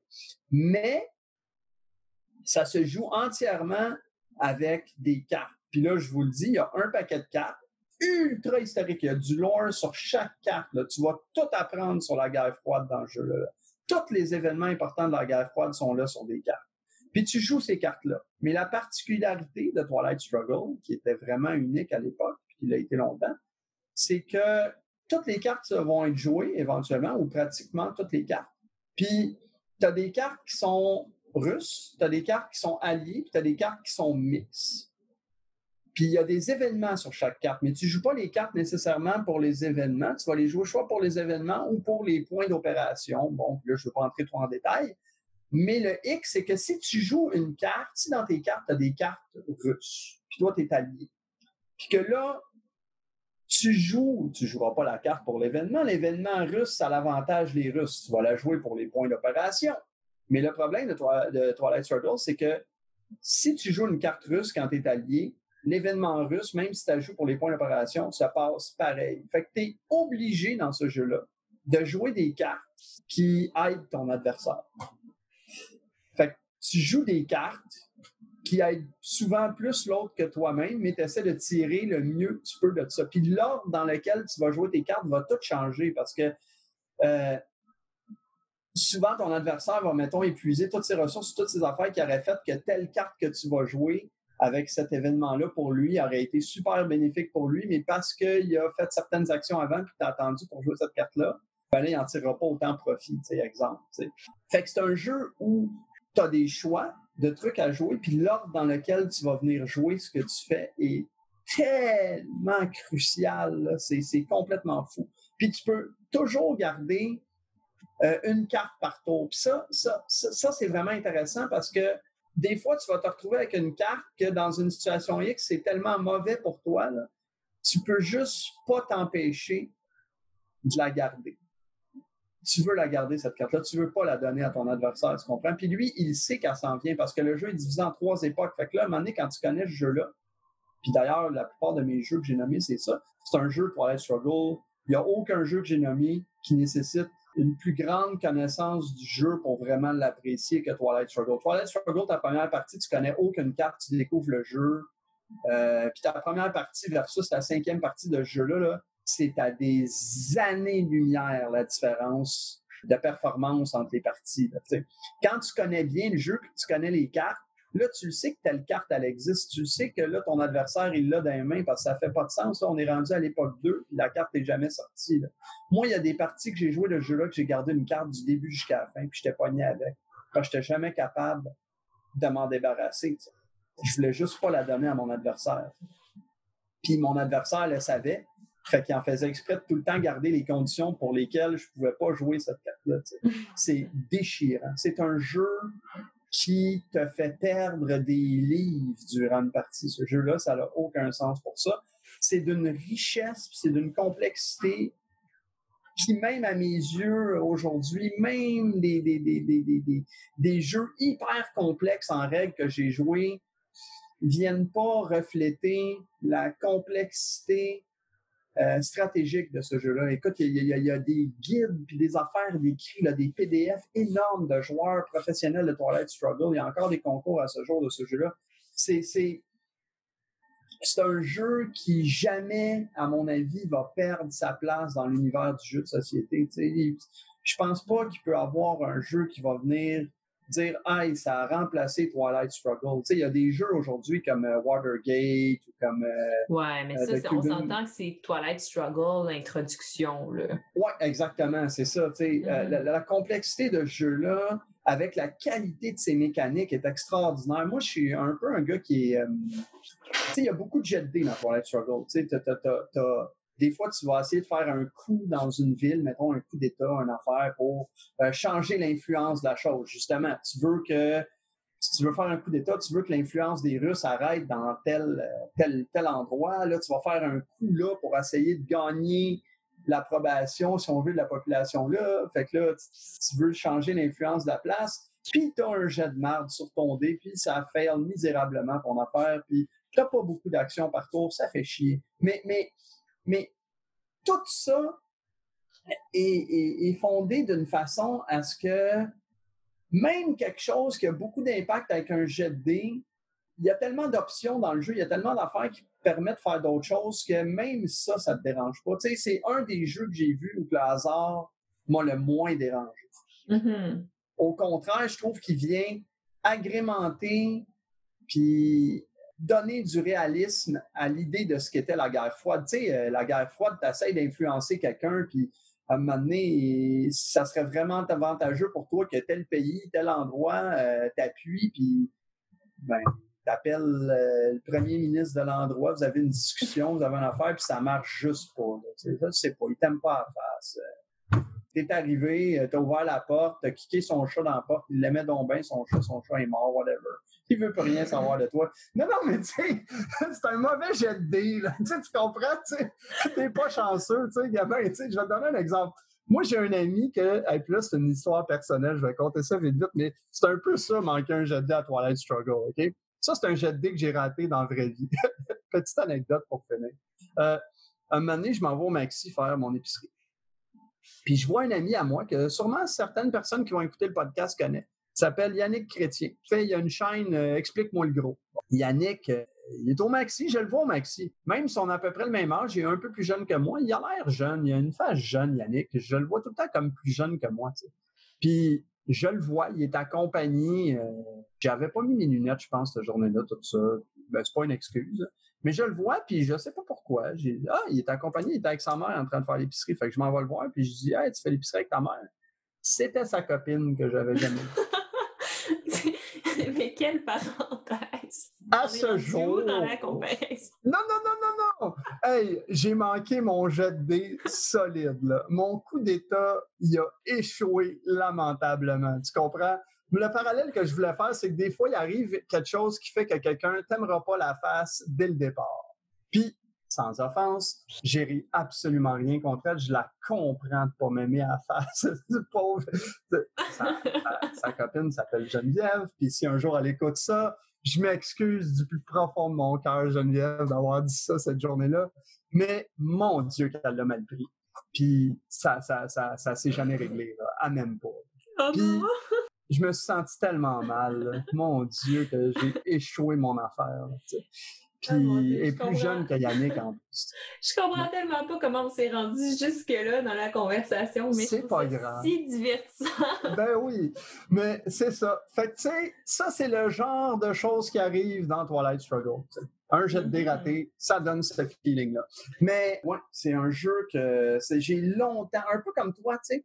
Toi, tu vois, tu avais Twilight Imperium que tu disais, tu sais, c'est le jeu que tu veux jouer. Puis moi, ça, ça a été Twilight Struggle. C'est le jeu que je voulais cocher sur ma mm-hmm. liste. J'ai tout le temps voulu jouer à ce jeu-là. Puis quand j'ai joué, là, ça m'a sidéré la qualité de ce jeu-là. Ça, c'est mm. un jeu que moi, je jouerais tous les jours. Hmm. Euh, faudrait que j'essaie ça aussi. C'est dans ma liste. Pax Famille, lui. Ouais. Tu sais, euh, j'ai un top 3, j'ai un top 10, moi aussi, là, euh, de Board Games of All Time, mais Twilight Struggle est définitivement dans mon top 3. Mm ouais, moi, Twilight Imperium, c'est juste. Ouais, il serait mon numéro 1, tu sais. Si je pouvais y jouer plus souvent. Ouais, ben, c'est pour ça que je l'ai mis en 5, moi, dans mon. C'est mm. un peu Mais en fait, on peut le voir d'une autre façon. Il est tellement awesome qu'il ne peut pas rentrer dans un simple top 9 de jeux all time, tu comprends? Ouais, voilà. Comme dans une catégorie à part. Mais ouais, moi, c'est Twilight Struggle. Fait qu'en bout de ligne, joue au jeu qui commence par Twilight. Ouais, ouais. C'est un bon, une bonne façon. C'est ça la morale de, de, de, ce top 10-là. Twilight, ça veut dire bon. Et voilà, comme le film. Ouais, euh, ok, on va arrêter ça là. Je vais pas commenter ça, C'est si bon, les wargames. Ah, ok, euh, oui, oui, oui, oui. Ouais, tu vois comment j'ai changé de sujet de façon. Hein? Personne ne l'a vu passer. Personne ne l'a vu passer. Mais oui, fait que voilà. Parfait. Hey, tu penses-tu qu'on peut faire un petit récapitulatif de notre top 10 rapidement à la fin pour les gens qui ont capté des noms de jeux qui les intéressaient mais qui n'ont pas pris en note? Ah oui, oui, oui, oui. Parfait. Fait que je vais y aller avec mon top 10. Moi, je vais descendre de 10 à 1. Fait que Small World, Eldorado, Risk, Game of Thrones, Eclipse, Game of Thrones, Heroes of Land, Air and Sea, Rebellion, Root, Lords of Hellas et Twilight Imperium. Bon, puis moi, mon top 10, aka 11, ça a été Alice Matic en numéro 10, 878 Les Vikings en numéro 9, c'est le seul que je veux dire en français parce que c'est le seul que j'ai en français dans la gang. En numéro 8, j'ai Power Struggle, qui est mon jeu sur les cartes dans une compagnie avec une thématique super originale. En numéro 7, Inish. En numéro 6, Root. En numéro 5, Twilight Imperium. En numéro 4, Shogun. En numéro 3, Game of Thrones. En numéro 2, Sekigahara, The Unification of Japan. Et en numéro 1, Twilight Struggle, parce que Twilight, c'est la vie. Comme le film. Comme les jeux. hey, on a quand même mis trois crossovers, hein? Ouais. Ouais, ouais. Ça me je suis un peu déçu que tu n'aies pas Risk Game of Thrones dans ton top 10, mais bon. Ouais, c'est moi je suis un peu déçu que tu n'aies pas mis euh, Alice Matic que tu connaissais même pas qui existait. Ouais, j'aurais dit. J'aurais dit. Ouais. Fait que, ben c'est ça. Merci Jean d'avoir fait, ça fait vraiment plaisir, Sophie. C'était vraiment fun. Ouais. Faire les top 10 avec toi, ça fait que j'ai envie de te voir plus souvent. Ah, hein? tu te rends compte que j'ai des bons goûts. Non, mais je t'apprécie. J'ai tout le temps du plaisir à jouer. Et voilà, je suis quelqu'un de sympathique. Je me tire pas de fleurs en tout. Mais non, effectivement, il faut qu'on joue euh, plus souvent. Et, et à Twilight Imperium. bah, à peu près tous les jeux qu'on a nommés dans nos listes. Mm-hmm. On peut se le dire, là. Euh, je pense pas que. Peut-être qu'on sera plus amis après avoir joué à tous ces jeux-là. Non, je sais pas. On a plus de jeux en commun qu'on apprécie que de jeux où on diffère d'opinion. Ouais. Ouais. Mm. Comme je jouerais à tout ceux que tu as nommés, sauf Risk Game of Thrones. Euh, hey, t'as dit que t'allais l'essayer. Ah, Et que t'allais me donner toutes tes payes à vie si tu l'aimais. Ah, ben c'est ça. Ben, c'est parce que je sais que ça me dérange pas de l'essayer. Tu vas aimer ça. Tu vas apprécier. tu, vas, tu vas passer un meilleur moment qu'avec Exploding Kitten. Ah oui, ben oui, ben oui. Ben Exploding Kitten, euh, t'as même pas le droit d'apporter ça chez moi. Non, c'est pas vrai. C'est pas vrai. Il y a des jeux pires que ça. C'est un jeu divertissant, mais c'est pas un jeu pour moi. Moi, je préfère, quand un jeu comme ça sort, je préfère dire aux gens, amusez-vous, puis jouez, puis moi, je, je suis à l'aise de m'occuper par moi-même. Ouais, de toute façon, ça dure 15 minutes. Là. Ouais, c'est ça. Mais tu sais, quelqu'un, là, tu sais, à un moment donné, je me souviens, j'étais allé au. Petite anecdote, tu le cas pas si tu veux, mais j'étais allé au Café Dragon à Belleuil. Superbe place, là, 100%. Salut Carl et Karine, petite blague. On dit bonjour. J'étais allé, puis il y avait un groupe de personnes, ils jouaient à ça, puis là, j'étais venu voir Carl et Karine, parce que c'est des amis à moi, puis je leur jasais, puis là, ils, ils voulaient un joueur, puis ils ont joué à ça toute la soirée. J'ai puis, puis, absolument rien contre ces personnes-là, là, puis les personnes, je veux dire, euh, j'ai trouvé sympathique, là. Mais moi, je suis traumatisé d'Exploding Kitten après cette expérience. honnêtement, là, je pense que je préfère jouer à rouge-noir avec un jeu de cartes. Mais t'as-tu, t'as-tu joué à Exploding Kittens toute la soirée avec eux autres? J'ai joué trop. Oh wow! Je vais juste dire ça. OK. Bon. C'était définitivement trop. bon. Fait que sur ces belles paroles, on va mettre fin à la podcast qui a duré plus longtemps, mais qu'est-ce que vous voulez? Euh, c'est notre top 5, on les aime. On en parle avec passion et on ne peut pas arrêter d'en parler. Ça a fait vraiment plaisir. C'était vraiment le fun. Fait que sur ça, ben, j'espère que vous avez aimé ça. Je n'hésite pas à le dire en commentaire, à vous abonner à la podcast, la page Facebook de Mixdeal et la page YouTube. Et euh, c'est ça, en fait. Sur ce, ben, je vous souhaite une super belle journée, soirée, ce que vous voulez. Puis à la prochaine. Bye bye!